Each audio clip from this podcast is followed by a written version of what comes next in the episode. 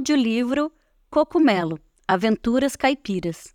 Vocês estão prestes a mergulhar em um livro criado por uma equipe incrível, baseado nas histórias reais sobre os cogumelos e tradições culturais do sudoeste do estado de São Paulo. O livro Cocumelo Aventuras Caipiras é resultado do projeto Patrimônio Micocultural e seus contos em comunidades rurais, aprovado pelo Programa de Ação Cultural do Estado de São Paulo, PROAC ICMS 2023. A empresa responsável pela elaboração e gestão do projeto é a MINC Gestão Cultural. O projeto teve apoio da Universidade Federal de São Carlos, campus Lagoa do Sino, e teve como patrocinadora a empresa Clabin.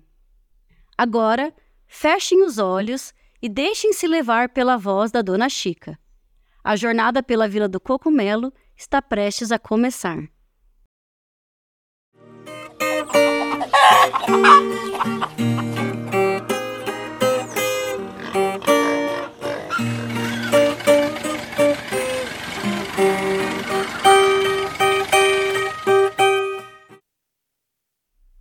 Prólogo. Bons dias! Meu nome é Dona Chica. Eu sou do sítio da Vila do Cocumelo. Aqui é uma longura que só, para as bandas do Sudoeste, do lado esquerdo do mapa do estado de São Paulo. Sempre me disseram que eu tinha jeito para contadora de prosas, mas eu só conto mesmo. Escrever não é comigo. Já que eu não consegui ter muito estudo, não. Mas olha, não é porque eu era preguiçosa, não, viu? Sempre fomos muito trabalhadores. É que aqui mesmo não tinha muita escola depois da terceira série. Então um ou outro só que era estudado. Além de pouca escola e professor, também tínhamos a roça para ajudar nossos pais na lida do dia a dia. Plantávamos um pouco de tudo e para o gasto: milho, feijão, arroz. Também criávamos galinha, porco e umas vaquinhas. Nossa, eram tempos difíceis. Era como a gente costuma dizer por aqui: a vida era sacudida. Pois bem que eu tô fugindo do assunto, não é mesmo? Deve ser de receio, medo de não saber escrever esse prólogo. Até pedi ajuda aqui pro meu compadre Chiquito. Ele é escritor aqui na vila e está me ajudando com as coisas dos palavreados todos. Foi o Chiquito quem me falou que é coisa muito chique um livro ter prólogo. E veja que bacana, até temos apelidos parecidos, então penso ser coisa do destino mesmo.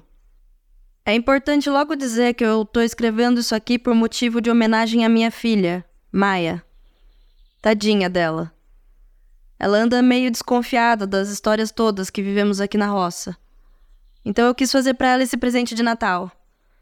Eu vou entregar assim que a tradicional roda de viola encerrar. Sabe, ela anda passando por uma fase difícil, mas ela gosta muito mesmo das coisas aradas escritas. E é por conta disso que eu achei que esse livro seria um bom presente. Afinal, boas histórias são um baita presentão, vocês não acham? Pois eu amo. Meu Lázaro sempre me fala o quanto ele fica emocionado com tudo que eu conto sobre os cogumelos daqui. Inclusive, ele sempre fica animado em coletar todos os guarda-chuvinhas e orelhinhas de pau das nossas aventuras. Principalmente agora que os meus netinhos, Filó e Pitico, vieram morar aqui pertinho da gente, no nosso sítio. Aqui a casa é modesta, mas uma coisa é bem verdade: sempre cabe mais alguém. Então, boas-vindas! E eu acho que com isso eu me dou por mais que satisfeita por esse prólogo jeitoso.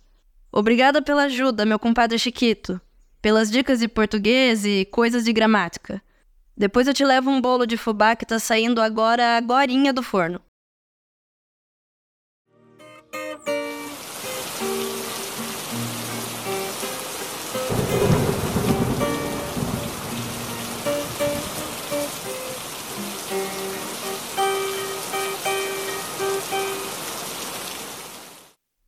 Capítulo 1 A Bandinha Era janeiro e a chuva não dava trégua. A pastagem estava bem verdinha e as poças d'água se espalhavam por toda a estrada.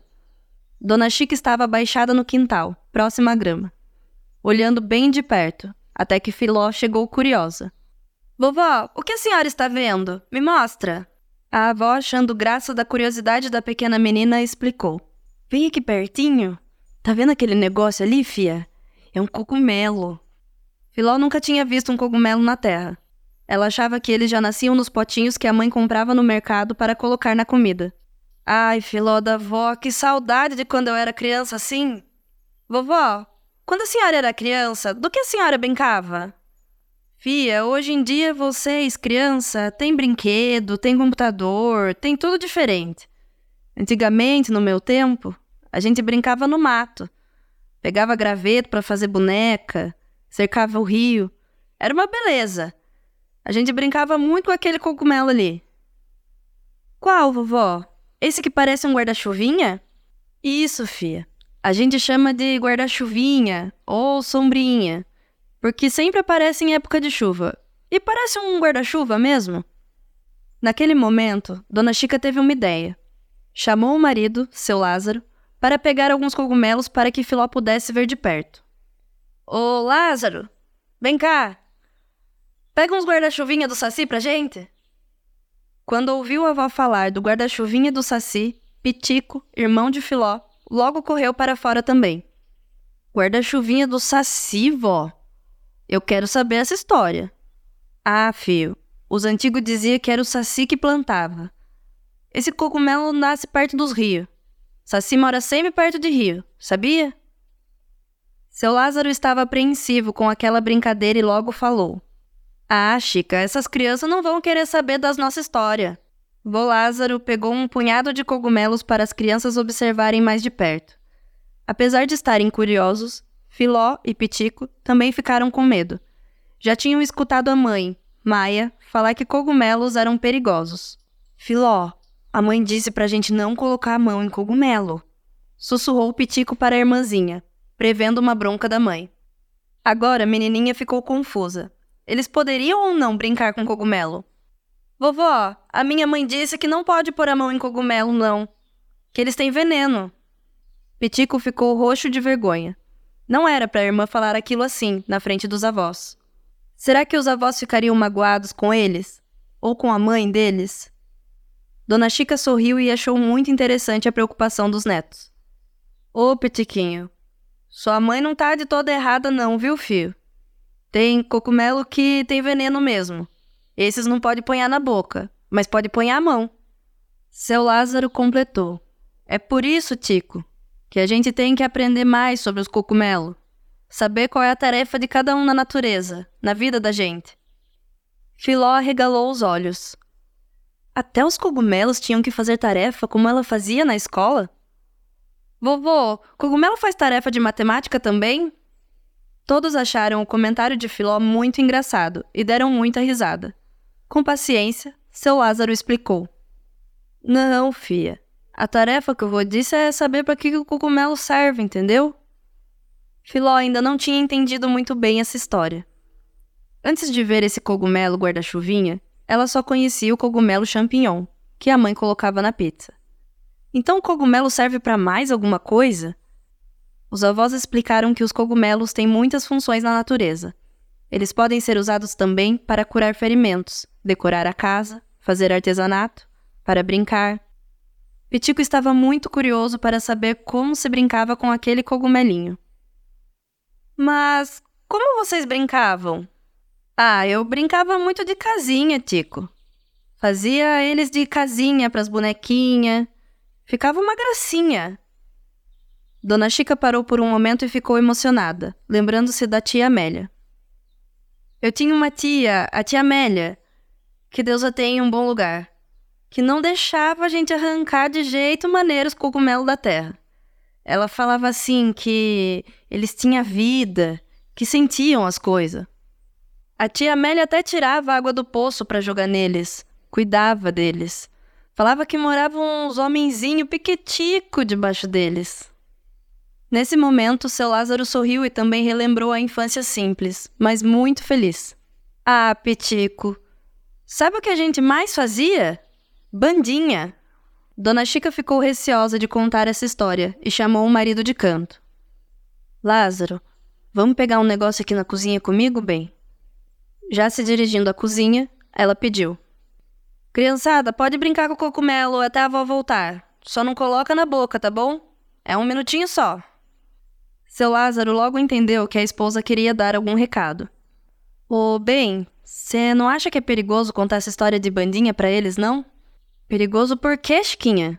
Ah, não sei não, Lázaro. Eu fico com medo dessas crianças sair colocando tudo quanto é cogumelo na boca depois. É, Chica, isso pode bem acontecer. Mas ó, se a gente não ensinar qual pode mexer, eles nunca vão aprender, né? Dona Chica ainda não estava convencida de que aquela era uma boa ideia. E agora que eles moram aqui com a gente, vão ver cogumelo a torto e direito por aí.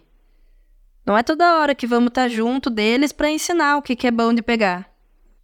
A avó deu uma olhadinha no quintal para ter certeza que os netos não estavam colocando os cogumelos na boca. Chiquinha, vamos ensinar isso para os nossos netos. Isso que a gente sabe não pode se perder quando a gente não estiver mais aqui. Tem que continuar vivo neles. Você não acha? É. Bem, tá certo. Depois eu vou pedir pra Isadora ensinar mais para eles também. Seu Lázaro contou que aprendera com o pai a fazer gaitinha e sanfoninha de sombrinha. Eles pegavam a parte de baixo do cogumelo e sopravam, fazendo um som de gaita.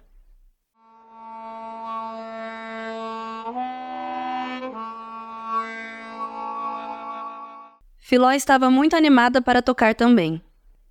Vovô, ensina a gente a tocar também? Claro, fia! Seu Lázaro, Dona Chica, Filó e Pitico saíram para pegar mais cogumelos para a bandinha.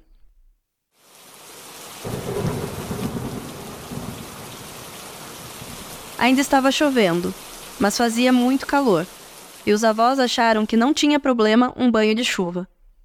No meio do caminho, encontraram Lady, uma vira-lata caramelo que era amiga de todo mundo. Lady abanou o rabinho e logo seguiu o grupo. Pitico viu um monte de cogumelos e ficou muito animado. Olha, Filó, um montão de guarda-chuvinha do Saci. As crianças e Lady saíram correndo em direção aos cogumelos. Seu Lázaro tirou o chapéu para que Pitico colocasse-os lá dentro.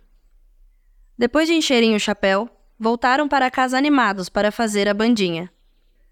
Filó estava muito preocupada com uma coisa. Essa bandinha ficaria muito pequena só com ela, Pitico e os avós. Tinha que ter mais gente. Vovó, será que a gente pode chamar a dona Teresa para tocar na bandinha? E também o seu tião? Os avós acharam muita graça da ideia. Teresa era amiga de Dona Chica desde a infância, quando as duas brincavam de guarda-chuvinha. Claro, filó da avó. Vamos lá saber na casa deles. Filó saiu correndo na frente e bateu na porta da casa da Dona Teresa com força e já logo gritou. Ô, Dona Teresa! Seu Tião! Vem brincar de bandinha? A gente pegou sanfoninha! O casal achou o convite muito divertido e logo saiu para brincar. Dona Teresa abraçou as crianças e disse: Ah, mas vocês adoram uma daninhesa, né? Eu gostava também. Brincava muito de cogumelo com a Chica. Seu Lázaro e seu Tião mostraram como soprar o cogumelo para fazer barulho, e as crianças logo aprenderam.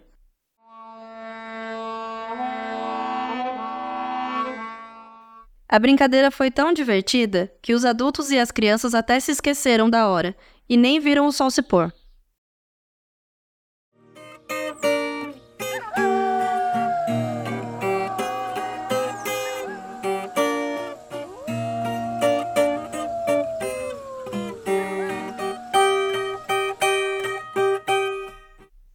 Capítulo 2 O lobisomem namorador. O dia amanheceu quente e as crianças estavam ansiosas para brincar depois da escola. Pitico passou a aula todinha pensando em uma história que o avô estava contando sobre uma brincadeira que ele fazia quando criança.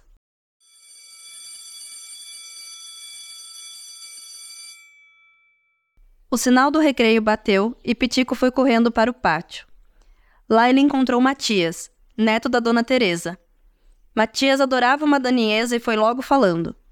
Pitico, depois que você me contou a história do guarda-chuvinha do Saci, eu fiquei pensando, o que você acha da gente tentar pegar Saci hoje?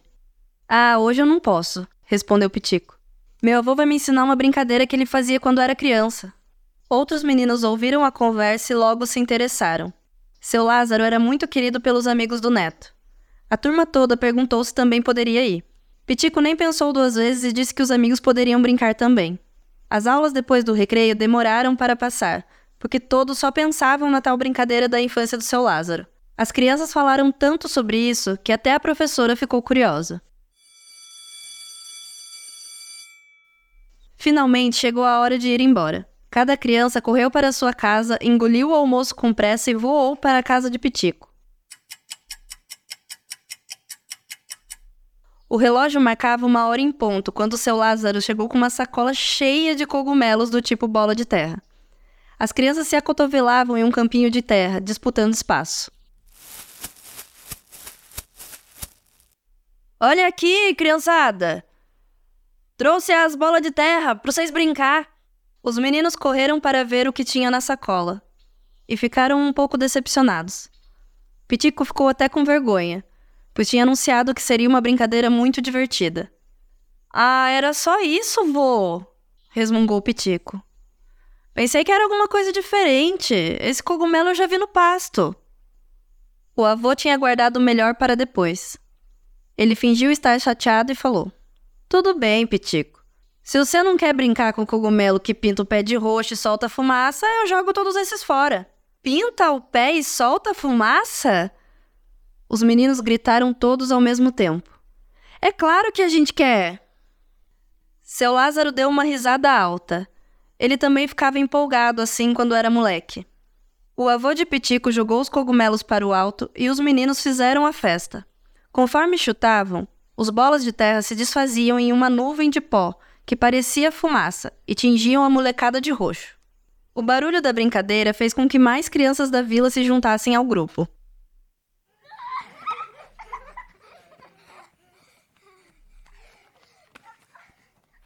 A criançada corria de um lado para o outro, ora chutando os cogumelos, ora tirando nas costas de um mais distraído. O suor escorria roxo nas testas e costas da garotada. Todos estavam rindo e se divertindo, quando de repente, Pitico tropeçou em uma pedra e ralou o joelho. A brincadeira parou na hora. A criançada ficou quieta e Pitico deu um grito. Ai, minha perna! O grito foi tão alto que Dona Chica e Filó apareceram na porta da cozinha para ver o que tinha acontecido. Pitico da vó, o que aconteceu, meu filho? Seu Lázaro ficou assustado. Ele sabia que daninheza de criança muitas vezes terminava em joelho ralado, mas Pitico estava chorando muito. Chica, chama a mãe dele, bem. O Pitico ralou feio o joelho. Minha Nossa Senhora, ajuda esse menino. Filó estava com os olhos arregalados de tanto susto. Seu Lázaro ajudou Pitico a se levantar, enquanto Dona Chica foi chamar Maia, a mãe de Pitico. Os amigos acompanharam Pitico até a varanda da casa e trouxeram água para lavar os ferimentos. Seu Lázaro pediu para Filó trazer um copinho de água com açúcar para acalmar o neto, e também um potinho que estava em uma sacola atrás da porta. Pitico, quando eu era criança, minha avó usava bola de terra para passar nas feridas. Pitico ainda chorava muito e não conseguia prestar atenção no que o avô estava falando. Mesmo assim, ele continuou. A avó da Chica também. Foi ela que ensinou a minha avó. Ela aprendeu com a mãe dela, a bisavó da Chica. Ela morava em uma aldeia, sabia? Ela sabia de tudo das curas da terra. Os amigos de Pitico ouviam a história com atenção. Filó estava empoleirada no avô observando tudo. Ela que ensinou a gente a esfarelar a bola de terra e colocar nas feridas. É uma beleza. Deixa eu colocar um pouco no seu joelho. Seu Lázaro percebeu que o ferimento estava mais profundo do que ele imaginara. Pitico, vou lá dentro e já volto. Vou buscar o outro que tem picumã junto. Ao entrar na cozinha, Lázaro deu de cara com a filha, Maia. Pai, o que aconteceu com o Pitico? Ah, filha, coisa de criança. Ele estava brincando com a bola de terra e tropicou. Mas eu vou passar uma coisinha que vai sarar bem logo. Maia não acreditava muito nas receitas dos pais. Na verdade, ela ficava brava quando via os pais contando histórias e usando cogumelos e ervas como remédio. Ela nasceu e cresceu na roça. Quando fez 18 anos, foi para a cidade grande fazer faculdade. Lá ela se formou, conheceu um rapaz, casou-se e teve Pitico e Filó. Depois que se separou, decidiu voltar para casa dos pais para criar as crianças com a ajuda deles. Pai, tem que passar pomada. Cadê o Pitico? Vou levar no médico agora. Dona Chica, que ainda se recuperava do susto, falou para a filha: Calma, filha, o menino tá bem. O Lázaro vai passar o roxinho e já já ele tá aí fazendo daninheza. Seu Lázaro viu que a filha ainda estava desconfiada, então continuou: Ô, oh, minha filha, confia nos costumes da gente. Esse pessoal novo, igual você, acha que a gente não sabe de nada. É por isso que essas receitas estão desaparecendo. Dona Chica completou a explicação. Minha mãe usava nos meus irmãos tudo. Naquela época tinha médico uma vez só por semana e olhe lá. Não podia depender de levar no hospital. E eu aprendi com a sua avó a fazer o roxinho de bola de terra com picumã. A gente usava tanto quando você se machucava, lembra? Ele vai ficar bom. Seu Lázaro e Dona Chica voltaram para a varanda. Maia decidiu espiar a mãe cuidando de Pitico. Seu Lázaro passava o pó roxo nos ferimentos do menino com muito cuidado, enquanto Dona Chica começou a contar uma história. Sabe, criançada, minha mãe, bisavó do Pitico e da Filó, chamava esse cogumelo de cocô de lobisomem. As crianças deram muito risada desse nome. E ela quase que casa com um lobisomem. Ela contava que quando ela era uma mocinha de 15, 16 anos, ela namorava um moço. Aí um dia de noite, ela ouviu os cachorros gritando e os vizinhos falaram que era o lobisomem. Nesse momento, Pitico já tinha se esquecido da dor e estava prestando atenção na história também. E era mesmo lobisomem, vó? Aí ela fez assim. Saiu lá fora, mandou o lobisomem vir buscar o sal no dia seguinte. E não é que no dia seguinte o namorado dela veio? Enquanto ela estava acendendo o fogão, o danado do homem pediu um pouco de sal. Dona Chica? perguntou Matias. E ela casou com ele mesmo assim? Não casou. Ela falou que não queria mais nada com ele. Quando Dona Chica terminou a história, o ferimento de Pitico já estava melhor. Maia, já mais calma, foi abraçar o filho e se certificar de que ele estava bem. Logo ao ver a mãe, Pitico falou: Mãe, você sabia que seu avô quase que foi um lobisomem? Dona Chica e seu Lázaro deram muita risada da conclusão do neto. Os meninos ficaram tão interessados na história que nem viram o tempo passar. Já estava na hora de ir embora. Aos poucos, eles foram se levantando e indo para suas casas. Naquela noite, toda a criançada só quis saber de contar para a família a história do tal lobisomem namorador.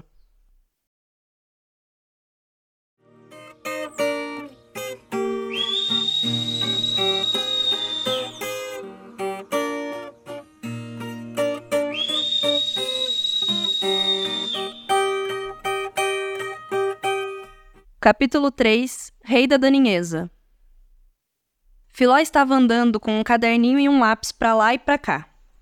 A garotinha fazia perguntas sem parar, enquanto Dona Chica arrumava a mesa para o jantar. Vovó, quem mesmo que casou com o lobisomem? Filó, não casou. Ela quase casou. Foi a minha mãe, sua bisavó. Ah, entendi. Quem era o marido dela, então? Meu pai, seu bisavô. Lá de dentro, Maia chamou Filó. Filó, hora de tomar banho. Chega de tanta pergunta. A menininha ignorou o chamado da mãe e continuou a fazer mais perguntas. Pitico já estava cansado de tanta curiosidade da irmã e ralhou. Chega, menina, parece um detetive. Seu Lázaro entrou na cozinha com uma bacia cheia de cogumelos, despertando a curiosidade das crianças. Nossa, vovô, o senhor gosta mesmo de cogumelo, hein? Disse Filó com espanto. Trouxe esse tantão. Ah, mas esse é diferente. Filó, esses daqui eu acabei de tomar do saci. Dona Chica sentiu um arrepio na espinha só de ouvir falar no saci. Crê em Deus Pai, Lázaro. Onde já se viu tomar cogumelo do coisa ruim? Vó, conta história de saci? Pediu Pitico. História de saci, fio. Mas vocês vão ficar com medo e não vão dormir à noite. Filó já estava com medo, mas arranjou uma solução bem rápido. Vovó, se isso acontecer, eu vou lá para sua cama e durmo agarradinha. A avó achou graça da solução e decidiu contar, mas só depois do jantar. A família jantou em silêncio. Tamanha era a ansiedade das crianças e dos avós. Maia estava distraída, pensando nos problemas de trabalho no cartório. Depois do jantar, todos ajudaram a lavar a louça, guardar os pratos e as sobras da comida. Maia estava com pressa, pois precisava ir até a casa do seu Zé do Boi para explicar como usar a internet para gerar um comprovante de vacinação. Mãe, vou dar um pulinho na casa do Zé do Boi. Você fica com as crianças? Eu volto logo. Claro, fia. Fala para ele que eu já fiz a roupinha da filha da Inês. Ficou uma gracinha. Dona Chica era merendeira aposentada e agora fazia pequenos concertos e encomendas de roupas. Um vestidinho aqui, uma blusinha colar, e ela garantia um dinheirinho a mais. Quer que eu leve a roupa, mãe? Leva, fia. Fala pra Terezinha experimentar na menina. Maia pegou a roupa, deu um beijo nas crianças e deixou uma recomendação. Filó e Pitico, não quero saber de vocês fazendo bagunça. Eu já volto. Dona Chica e seu Lázaro chamaram as crianças para a varanda e ocuparam as cadeiras e redes. Enquanto se balançava, Dona Chica começou a contar. É, criançada, eu já ouvi muita coisa de Saci, mas nunca vi coisa ruim na minha frente, não. Dizem que o bicho planta até cogumelo. Seu Lázaro pegou a bacia de cogumelos, espalhou no chão para que os netos vissem mais de perto e disse: Aí, esses mesmos são da plantação dele. Peguei lá perto do rio. É lá que esse mora. Ele planta guarda-chuvinha, orelha de pau. Vô, você já viu o Saci? perguntou Pitico. Vê, vê mesmo, nunca vi. Mas eu já vi os rastros dele. Quando eu era do tamanho do Cês, meu pai falava que cogumelo aparecia quando o saci ia trançar a crina e o rabo do cavalo. E aí o cavalo pulava e o saci se assustava. Seu Lázaro estava gargalhando nessa parte da história só de imaginar o saci se assustando. E saía correndo. Aí ficava para trás os cocô do saci em forma de cogumelo. Se tem cogumelo, é porque o saci passou por ali. Filó começou a sentir um cheiro estranho. Ela logo se lembrou de que não tinha tomado banho quando a mãe pediu, e pensou que o fedor estava vindo dela. Ela chegou bem perto da avó e perguntou baixinho: Vovó, eu estou fedida? A avó não entendeu de onde veio aquela pergunta. Não, Filó. Não tá limpinha, mas fedida não tá, não. Então de onde esse cheiro tá vindo, vovó? A avó conhecia bem aquele cheiro. Era o aroma inconfundível do véu de noiva. Lázaro, você mexeu com o véu de noiva? Mexi, Chica. Você já sentiram a catinga aí? Ele tá lá no meio do mato ainda. Vou lá pegar. Enquanto o avô foi buscar o tal cogumelo fedorento, Dona Chica continuava a contar as histórias. Criançada, vocês sabiam que a gente chamava o véu de noiva de cocô do saci? Os antigos falava que ele aparecia quando o saci estava por perto, que estava armado para pegar criança. Ele tem como se fosse uma rendinha que apanhava bichinho pequeno. As crianças estavam encantadas pelos mistérios do Saci e nem piscavam. O pai disse que uma vez ele viu. Filó logo aproveitou a oportunidade. Seu pai, vovó? Meu biso? Isso, Filó da avó. Por que você tá tão perguntadeira de coisa de família?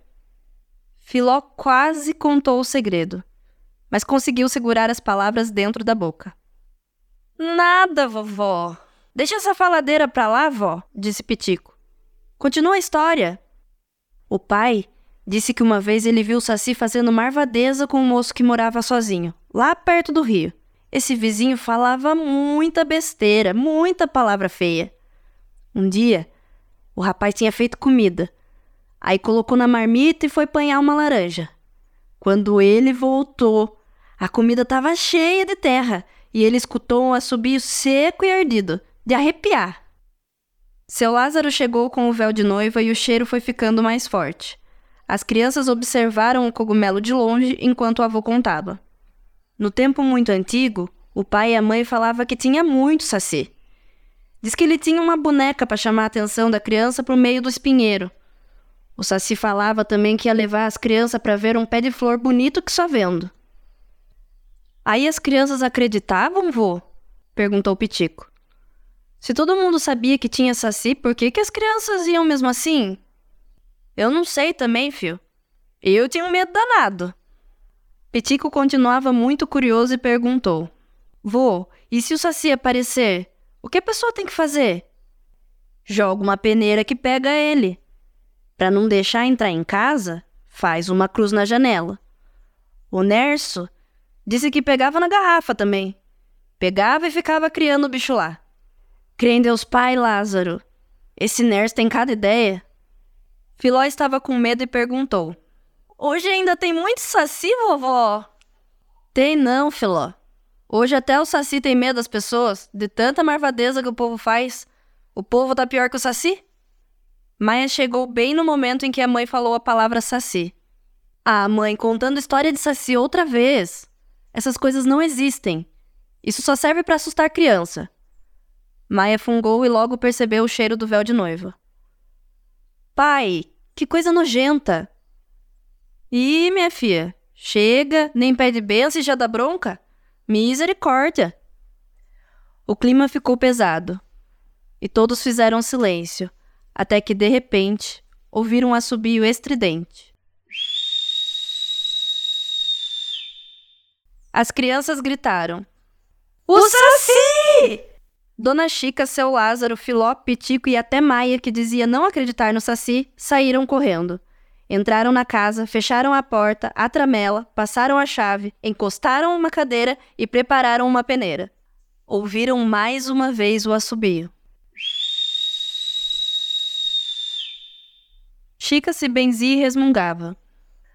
Por que, que eu fui contar essa história? Quem quer ver assombração chama por ela. Deus Pai Todo-Poderoso, Nossa Senhora Cruz Sagrada, seja minha luz, todos os anjos e santos. Espanta esse saci! Duas batidas na porta fizeram todos tremerem de medo. As crianças gritavam desesperadas. O saci resolveu aparecer. Quando ficaram em silêncio, ouviram uma voz vindo lá de fora. Que saci o quê, compadre? Sou eu! O Nerso! Ô, Nerso! Que que você tá fazendo assobiando igual saci, homem do céu? Quase que mata todo mundo de susto? Compadre, eu tô procurando a Lady. Ela tava lá em casa agora mesmo, sentada na beira do fogão esperando cair farelo e saiu correndo num de repente pra essas bandas. Vocês desculpam o susto. Eu só queria achar a cachorrinha mesmo. Boa noite, Chica. Boa noite, compadre. Depois que o susto passou, ninguém conseguia parar de rir. Até mesmo Maia riu até a barriga doer. Seu Lázaro foi se deitar rindo e pensando. Esse compadre Nerso é o rei da Daniesa.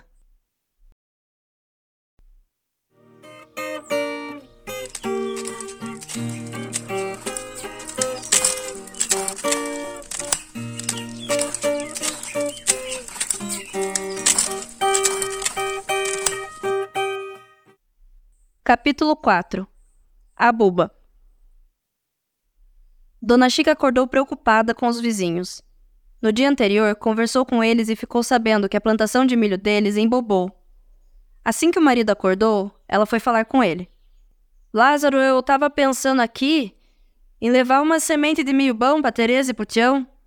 Por quê, Chica? Ontem conversei com a Tereza na venda e ela falou que o milho deles embobou. Oh, que dó! Tanto trabalho para plantar. Vou fazer um cafezinho e a gente já vai lá.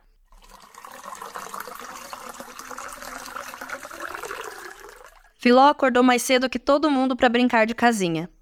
Era sábado, não tinha aula, então ela precisava aproveitar o tempo para brincar bastante.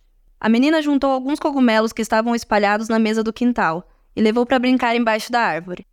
Maia acordou e levou um susto. Filó não estava na cama, nem na sala e nem na cozinha.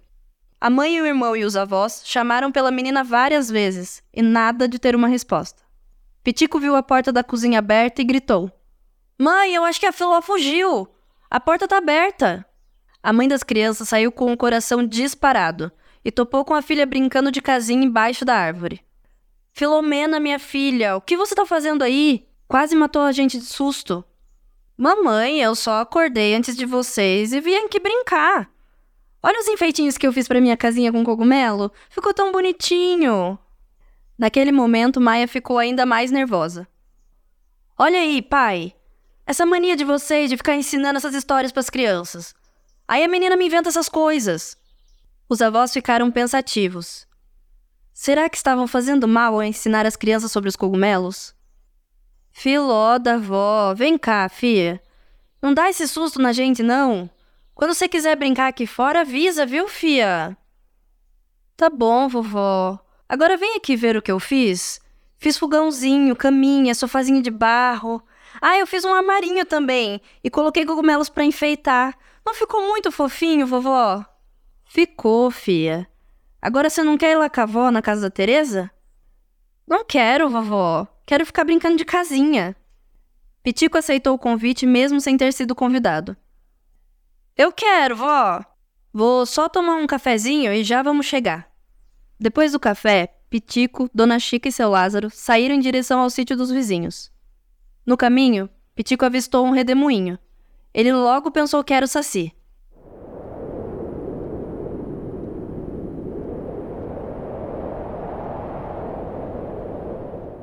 Vó, olha ali o redemoinho do Saci! A gente precisa de uma peneira para pegar ele! Seu Lázaro logo tratou de explicar.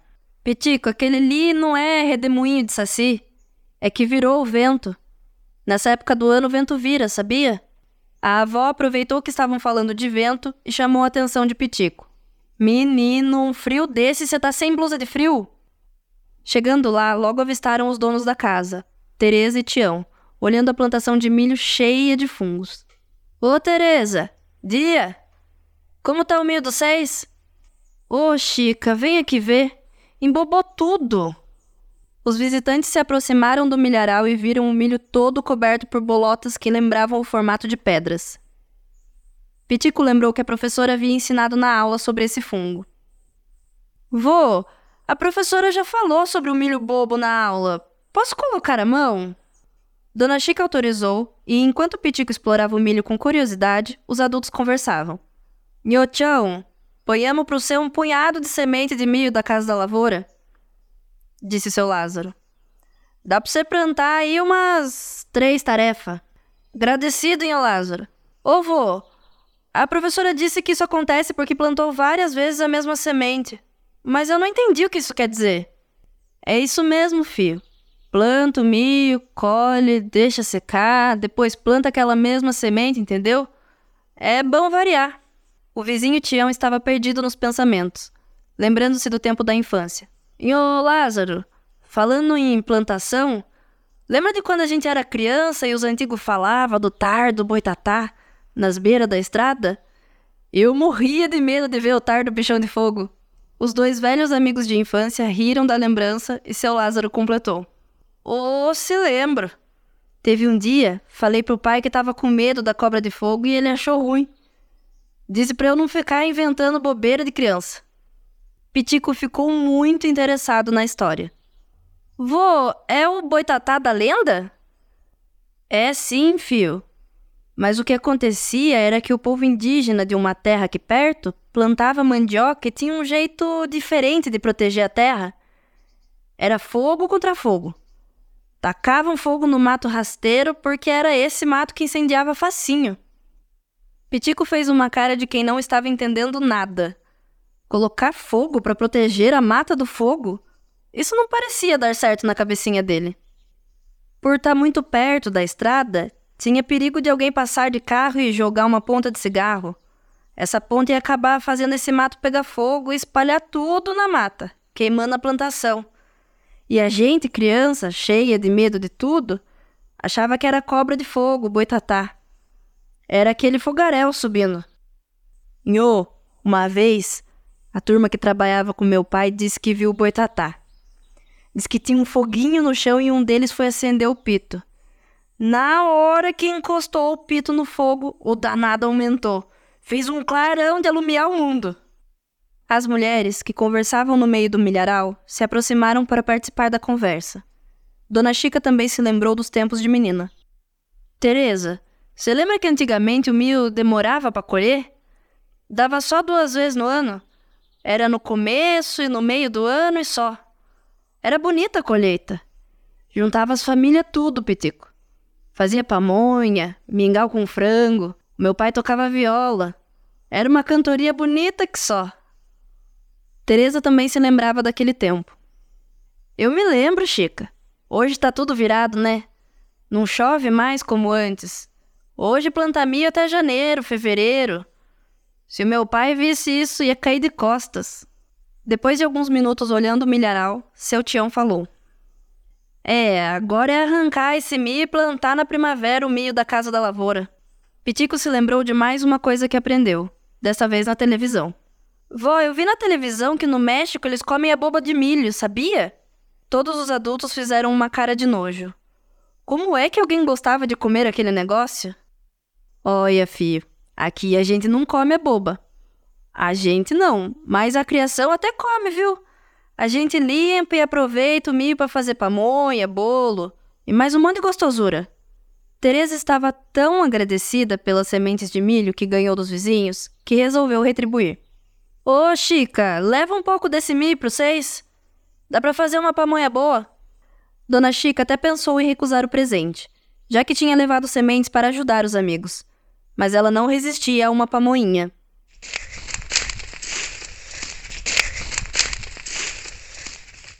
Enquanto os adultos colhiam algumas braças do milho embobado, Pitico ficou brincando com uma galinha no quintal.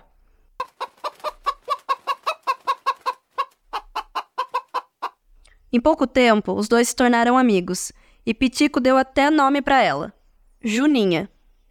Era Juninha para lá, Juninha para cá. Quando os adultos voltaram para o quintal, Pitico estava com a galinha no colo, enquanto conversava com ela. Dona Teresa achou graça da amizade. Ô, Pitico, parece que ela gostou do C, né? Ela viu o carinho com que o menino tratava a Juninha. Faz o seguinte, leva ela pro C. O menino ficou alegre que só vendo. Prometeu tratar a galinha como se fosse da família. Dona Chica e seu Lázaro despediram-se, agradecendo pelo milho e pela galinha. Pitico abraçou Dona Teresa e disse que ela poderia visitar Juninha sempre que quisesse.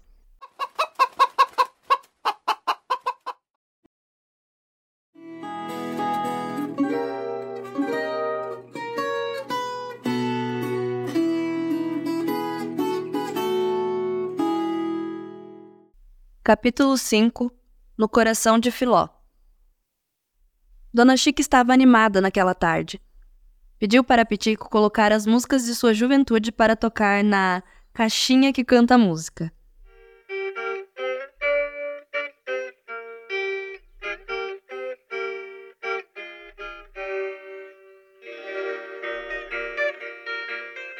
Enquanto cantarolava, tirou do forno um bolo de milho muito cheiroso.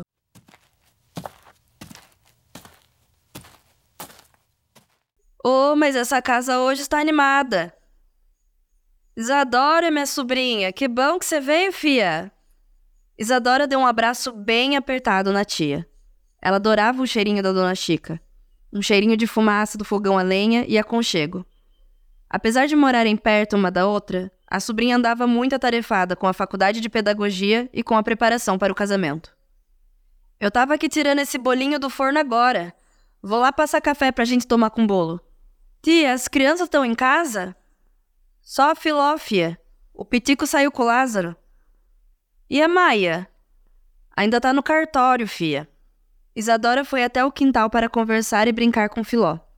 A priminha ficou muito feliz em ver Isadora. Isa, eu achei que você não vinha mais aqui de tanto que você demorou. Ai, Filózinha. Eu tô muito ocupado com a faculdade, com enxoval. Filó ficou pensando o que era enxoval. A palavra se parecia com enxurrada. Será que tinha alguma coisa a ver? O que é isso de enxoval? É igual enxurrada? Isadora achou graça na pergunta da prima. Realmente, as palavras se pareciam. Enxoval é. Como eu posso te explicar? Ah, depois eu te mostro o meu. A titia que tá fazendo. Que titia, Isa? Eu não tenho titia a sua avó, que é minha tia. Ah, entendi. Agora vem ver a casinha que eu fiz. Isadora ficou admirada com a casinha que Filó construíra embaixo da árvore. Tinha fogãozinho, caminha, armarinho de barro e vários enfeites feitos com cogumelos. Dona Chica aproveitou as espigas de milho que usou no bolo e na pamonha para fazer bonequinhas para Filó. Seu Lázaro usou a palha para fazer colchõezinhos para as caminhas. E tem comidinha para as bonecas também, Isa. Ah, é, Filó? E você fez com que essa comidinha? Eu brinco que é carne, mas eu piquei bem picadinho um cogumelo que o vovô mostrou pra gente. Ele parece uma orelha, é bem engraçado. Ela pegou a boneca e fez como se o brinquedo estivesse falando. Olha, priminha, eu tenho uma sombrinha. Dona Chica apareceu na porta e chamou as meninas para comer o bolo de milho. Filó entrou correndo na cozinha e logo perguntou: Vovó, posso comer bolo com talbaína? Ô, oh, a avó não comprou ainda. Tem café com leite só. Filó não gostou muito da resposta, mas tomou o café com leite com gosto. Entre um gole e outro, ela fazia suas perguntas. Isa, por que você é minha prima? Como assim, Filó? A avó, que já estava acostumada às perguntas sobre a família, explicou. A Isa é sua prima porque a mãe dela é minha irmã. Vocês são prima de segundo grau. O que é isso, vovó? Prima de segundo grau? Filó, eu sou prima de primeiro grau da sua mãe porque nossas mães são irmãs, entendeu? Como você é filha da minha prima, é minha prima de segundo grau. Mas por que essa pergunta? Filó teve que pensar rápido em uma resposta para não estragar a surpresa. Ah, não é nada não, Isa. Você não ia me mostrar seu enxurral? A avó estranhou aquela palavra. O que seria isso? É enxoval. Vou sim. Tia, onde está para eu mostrar para Filó? Tá ali no quartinho da costura, fia. A avó voltou com uma sacola cheia de lençóis, fronhas e toalhas de mesas bordadinhas com flores e com as iniciais dos noivos. Algumas peças foram da mãe de Dona Chica, avó de Isadora. Olha aqui, Filó. Isso é um enxoval. Quando um casal se casa e começa uma vida juntos, eles não têm essas coisas ainda. Então, geralmente, o casal vai preparando antes do casamento. Ah, é igual quando a gente faz a mala muitos dias antes de viajar? Dona Chica e Isadora deram risada e concluíram que era quase isso mesmo. No meu tempo, Isa, era só a noiva que se preocupava com isso. E a gente nem tinha enxoval completo quando casava, ia fazendo depois. Era tudo muito caro. Vovó, teve festa no seu casamento? Teve, fia. Foi um festão. Festão, modo de dizer, né? Era festão pra época. Tinha muita comida, cantoria, vinha parentaiada tudo. Você pensa, vinha aquela gente toda de cavalo. Parecia até uma procissão. Não era coisa cheia de chiqueza, era simples, mas o tempo bom. Filó ficou até com vontade de estar nessa festa. Isa, vai ter uma festa assim no seu casamento? Vai ter festa, Filó. Mas vai ser um buffet na cidade aqui do lado. Convidamos poucas pessoas porque o dinheiro está curto. Eu estou até fazendo artesanato para vender e ajudar a pagar. Isadora tirou da bolsa uma grande sacola com tintas, materiais para fazer brincos e alguns cogumelos, conhecidos como orelhas de pau. Os olhinhos da Filó brilharam. Quantas coisas interessantes! Isa, Isa, deixa eu brincar um pouquinho? Deixa, deixa, deixa! Claro, Filó. Vou separar aqui umas orelhinhas para você, mas não faz muita daninheza, viu? Isadora deu a Filó algumas orelhas de pau já secas, e também tintas feitas com o pigmento delas. A menininha pegou duas orelhas de pau alaranjadas, colocou ao lado da cabeça e disse: Olha, vovó, eu sou um elefante agora. Dona Chica achou graça da felicidade da pequena. Você sabia que isso é um cogumelo também? Todos esses que nascem no pau piuco, o povo daqui chama de orelha de pau. Nossa, vovó, esses cogumelos servem para tudo. Isadora mostrou a Filó como brincar com a orelha de pau marrom. Você pode usar esse como tela de pintura, Filó. Quer tentar? Filó e Isadora pintaram juntas durante um bom tempo. Enquanto elas se divertiam, Dona Chica se levantou e foi buscar uma caixa que faltava do enxoval. Quando ela voltou, Isadora parou de pintar e ficou emocionada. Filó não entendeu porque a prima estava chorando de repente. Isa, você tá triste porque eu pintei o seu cogumelo? Mas foi você que deixou, hein? Eu não fiz da ninheza. Era a caixa com o vestido de noiva. Ah, tia, que coisa mais linda! Ô, oh, Fia, vai ficar lindo no ser. Sua avó usou esse vestido, sua mãe usou e eu usei. Dei uma ajeitada nele. Bordei umas pedrinhas. Acho que você vai gostar. Vem cá experimentar. Eu vou sim, tia. Tem o véu e a grinalda também, né? Filó teve uma ideia e foi correndo atrás delas. Isa, Isa, Isa! O que foi, Filó? Eu posso levar as alianças no dia do casamento? Isadora ficou mais uma vez emocionada. Claro que pode, Filozinha. Você vai ser uma ótima daminha de honra. A menina ficou muito feliz com a notícia e já começou a imaginar o vestido lindo que usaria. Isadora e Dona Chica foram para o quartinho de costura experimentar o vestido e fazer os últimos ajustes. Enquanto isso, Filó ficou pintando o presente para a prima.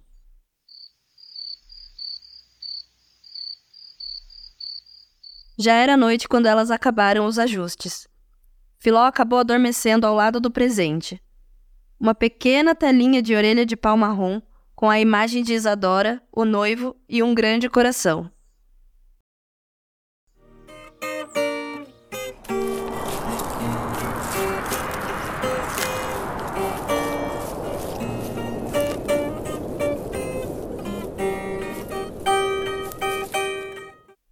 Capítulo 6 Não apanhe mais. Isadora acordou cedo naquele sábado e foi até a casa da tia, Dona Chica. Lá, Maia, sua prima, aguardava para irem juntas até a mata pegar orelha de pau fininha para fazer sabão. Maia aceitou apenas porque queria ter uma conversa séria com a prima, longe das outras pessoas. Filó e Pitico estavam curiosos para verem como se fazia sabão com o cogumelo e pediram para acompanharem a aventura. Hoje vocês não podem ir, eu preciso conversar com a Isadora. Conversa de adulta, mamãe? perguntou Filó. Isso, filha, conversa de adulta. Dona Chica, seu Lázaro e Maia observavam da varanda a chegada da sobrinha.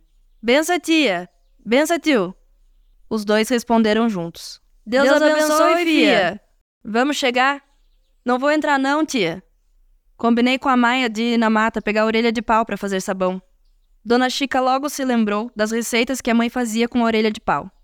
Isa, não sei se sua mãe já contou para você, mas a tia Amélia cozinhava orelha de pau no feijão. Era uma molinha, parecia uma orelhinha de porco. Eu não gostava muito, não, mas ela fazia a gente comer. Seu Lázaro também se lembrava dos cogumelos na infância. O tio da Chica era um curandeiro do bom, sabe? Ele ensinou como fazer remédio para tosse com uma orelha de pau laranja. Tem muito conhecimento com esses cogumelos. É cogumelo que fala, pai com G e não com C. Cuidado com o corpo seco, fia, disse seu Lázaro. Muita gente fala que já viu ele por essas bandas. Dona Chica logo fez o sinal da cruz e disse: Te esconjuro coisa ruim. Corpo seco é a alma de gente ruim que fica vagando. Crê em Deus Pai. Ah, pai, de novo essas histórias. A Isa. A Maia não acredita em nada que a gente fala. A Maia é assim mesmo, tio. Ela não acredita nem que apareça o corpo seco de mão dada com o Saci na frente dela. Filó e Pitico estavam brincando na sala e acharam engraçado imaginar o corpo seco dando a mão para o Saci e aparecendo na frente da mãe deles. Vamos, Isa, que já já a mãe começa a contar história de Saci, lobisomem e todo tipo de invenção. Invenção, fia? Hum, vai desafiando invenção pra você ver.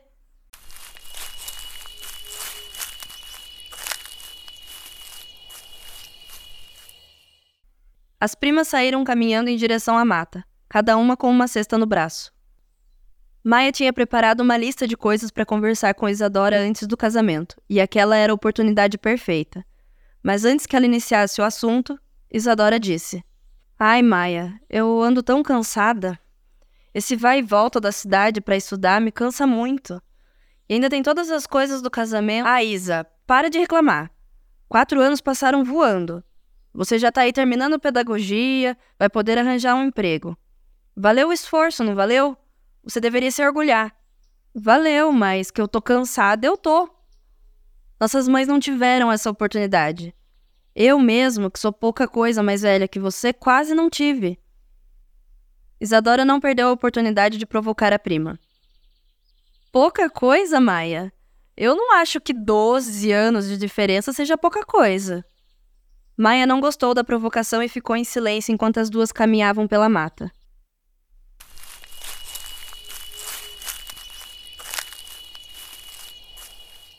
A mãe das crianças tinha uma expressão preocupada. Isadora, será que você não percebe que essa é uma chance de ouro para você sair desse lugar? Mas Maia, eu não quero sair daqui. Não? Então você fez faculdade para quê? Nossa, que cabeça fechada, hein? Eu quero ficar aqui, trabalhar na escola da cidade, fazer artesanato. Ah, Isadora, como você é iludida. A vida não é tão simples assim. Ai, Maia, e você é muito chata. Complica demais. Isadora achou a desculpa perfeita para mudar o clima entre as duas. Um cogumelo véu de noiva estava no caminho.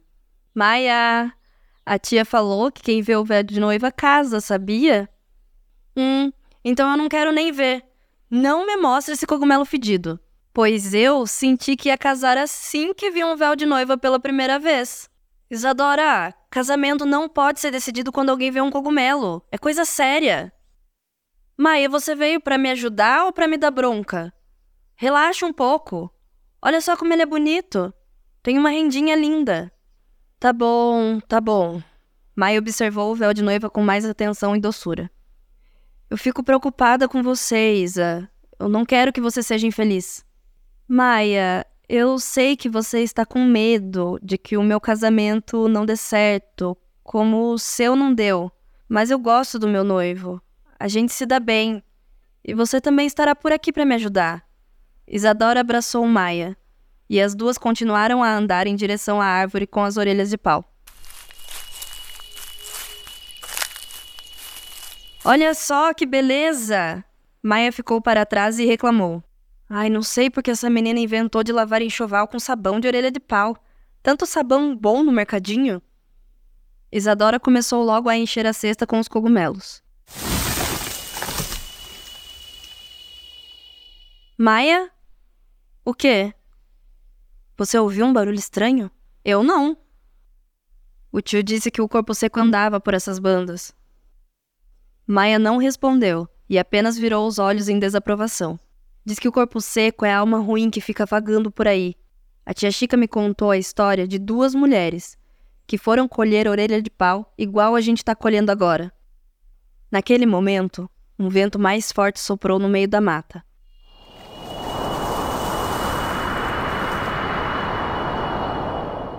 Maia sentiu um arrepio na espinha. Aí, uma delas falou que já estava bom, que a cesta já estava cheia.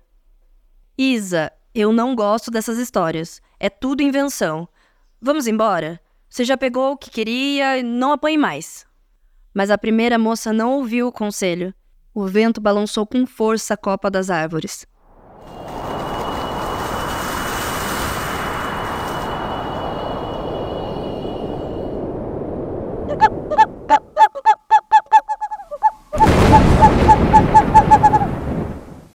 As corujas piaram e um cheiro intenso de terra molhada invadiu o ar, anunciando a chegada de uma tempestade.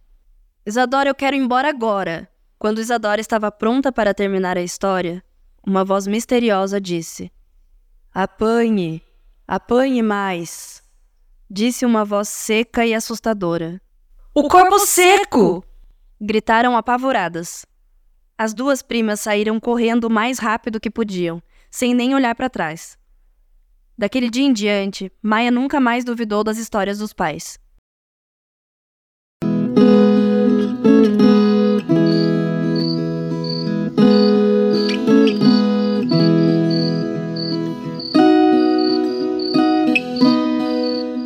Capítulo 7 Uma Noite Mágica O dia começou agitado na casa da Dona Chica. Era véspera de Natal e havia muito o que fazer até a hora da festa. Maia e Isadora aproveitavam a manhã para finalizar o enxoval, já que ela se casaria logo no próximo mês. Elas conversavam baixinho, relembrando o dia que viram o corpo seco na mata. Isa, desculpe por ter sido tão chata com você. Maia, mas quem disse que você deixou de ser chata? A moça deu risada e continuou. A gente até acabou se divertindo, não foi? A prima concordou e continuou bordando florzinhas nos lençóis e fronhas. Dona Chica, seu Lázaro e as crianças estavam no quintal, preparando o presépio. Filó andava de um lado para o outro, buscando materiais que os avós pediam. Seu Lázaro explicava cada detalhe da montagem. Criançada, esse aqui é o barba de pau. Vamos usar para colocar na manjedoura. Coloca aí, Pitico. Dirigindo-se à neta, pediu. Filó, pega a bromélia ali também.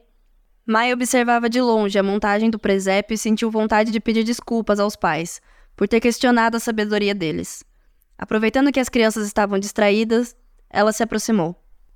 Pai, mãe, eu quero pedir desculpa por ter sido tão. tão. ah, tão assim com vocês. Dona Chica e seu Lázaro abraçaram a filha e o pai falou: Ô, oh, fia, você foi pra cidade, se afastou da natureza, dos costumes. A gente não tá dizendo que o que você aprendeu lá é errado. A gente só não quer deixar morrer o que aprendeu nessa vida.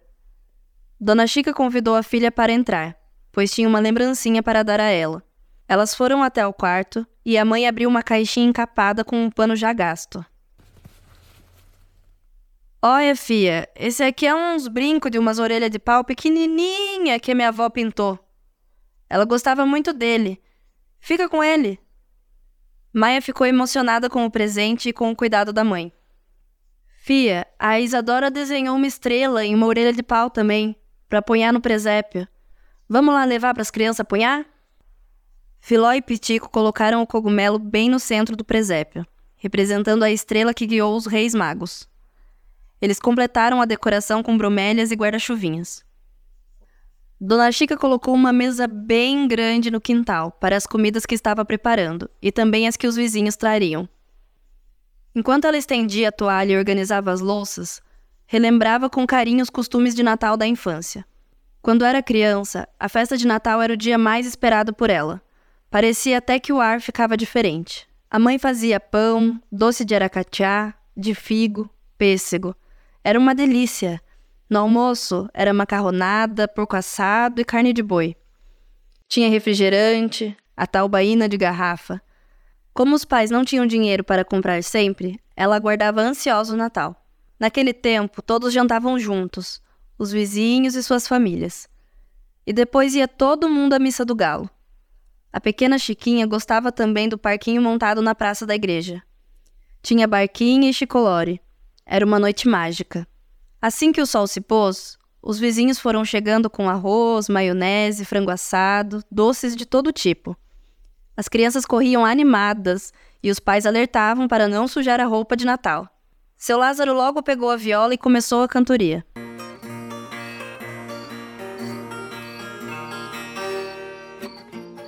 Filó estava ansiosa para dar o presente que ela confeccionara com muito carinho e em segredo. Ela havia aprendido na escola o que era uma árvore genealógica e ficou com vontade de construir a sua. Perto da meia-noite, Filó chamou a avó no cantinho e sussurrou no ouvido dela: Vovó, eu fiz um presente para a senhora. Dona Chica ficou curiosa. O que será que ela tinha feito? Lembra que eu estava muito perguntadeira sobre a família? Ou se lembro. Então, é que eu estava desenhando a nossa árvore gene... geneal... A nossa árvore da família. A menina estendeu a mãozinha com um papel dobrado e desejou Feliz Natal. A avó ficou emocionada, abraçou a menina e disse: Sabe que esse seu presente, Filó, me lembrou uma história de Saci. Chama todo mundo que eu quero contar.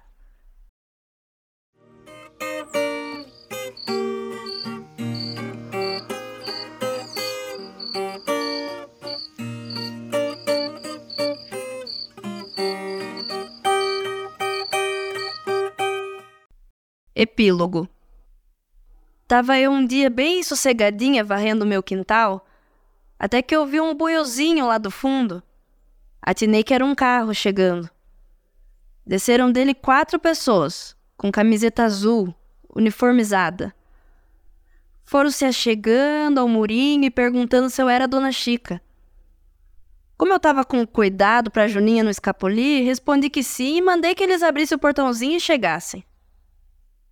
Eles então me explicaram que era sobre uma entrevista comigo e com o meu Lázaro, para um livro sobre cogumelo. Eu logo fiquei contente. São tantas histórias e causas que a gente gosta de contar que logo começamos a narrar as coisas das nossas vidas. E conforme a prosa ia indo, eu fui notando. Tinha a menina Júlia, de feição muito alegre. A Amanda, carinha de anjinho a Larissa, moça doutora e sabida dos cogumelos todos. E o menino Daniel, muito piadista. Inclusive, na ocasião, eu pude aprender que na ciência eles chamam de cogumelo e não cocumelo. É com G e não com C. Que coisa! Depois eu ainda soube que tinha mais gente envolvida. A Alana, a Jennifer, a Letícia, a Luana e a Natália. Achei curioso. Quanta mulherada! Que orgulho! Depois disso, o meu compadre escritor Chiquito ficou de mostrar esses nossos escritos para elas. Quem sabe elas não publicam, não é mesmo? A Maia ficaria super orgulhosa de nós. Afinal, esse livro é para ela. Mas, claro, é também para as pessoas que estão se esquecendo da gente. E também dos nossos cogumelinhos todos. Mas olha, olha, olha, é de noite aqui. Começaram a aparecer uns cogumelinhos bioluminescentes. Venha correndo ver, meu Lázaro. Esse tipo brilha na escuridão da mata, igual vagalume. Coisa mágica de se ver. Fica perfeito para acompanhar essa noite de Natal. Enquanto estamos aqui, no aconchego da nossa varanda, aproveitando o vento fresco de uma chuvarada que daqui a pouco já vem. Ah, sim, falei que ia entregar esses escritos para Maia logo depois da roda de viola. Mas vou deixar para amanhã. Ela tá tão cansada, tadinha. Se bem que eu também tô e já preciso ir dormir. Será que alguém poderia nos ajudar a continuar contando essas histórias? Seria tão bom isso, né, meu Lázaro? Quem sabe um dia uma criança nos ajude, não é mesmo? Por agora, bora todo mundo descansar. Boas noites, criançada!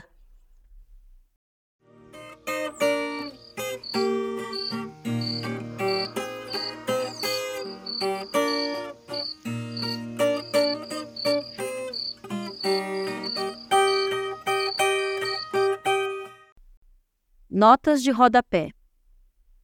Nota de rodapé 1: Virou o vento.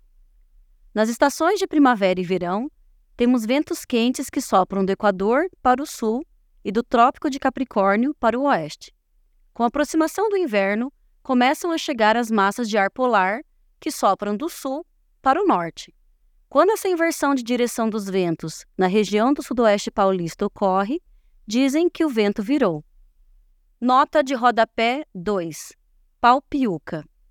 Pau podre, madeira em decomposição. Nota de rodapé 3. Doce de aracatiá. Doce de jaracatiá, feito com o tronco e os galhos ralados da árvore. Nota de rodapé 4.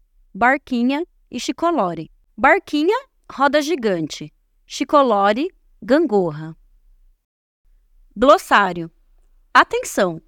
Qualquer cogumelo pode ser manipulado, mas nunca coma um cogumelo sem ter absoluta certeza de que a espécie é comestível. Olá, eu sou Larissa Trierweiler Pereira e sou micóloga. Isso significa que eu estudo os cogumelos e outros fungos. Você sabia que as espécies de fungos que aparecem nessa história ocorrem de verdade no Brasil?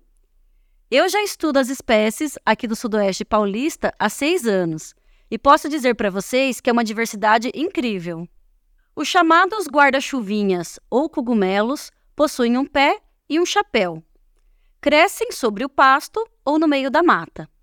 Algumas espécies são comestíveis, outras tóxicas. Existem espécies de cogumelos que crescem na mata e que brilham no escuro. Não é lindo isso? As orelhas de pau são fungos que crescem sobre madeira morta.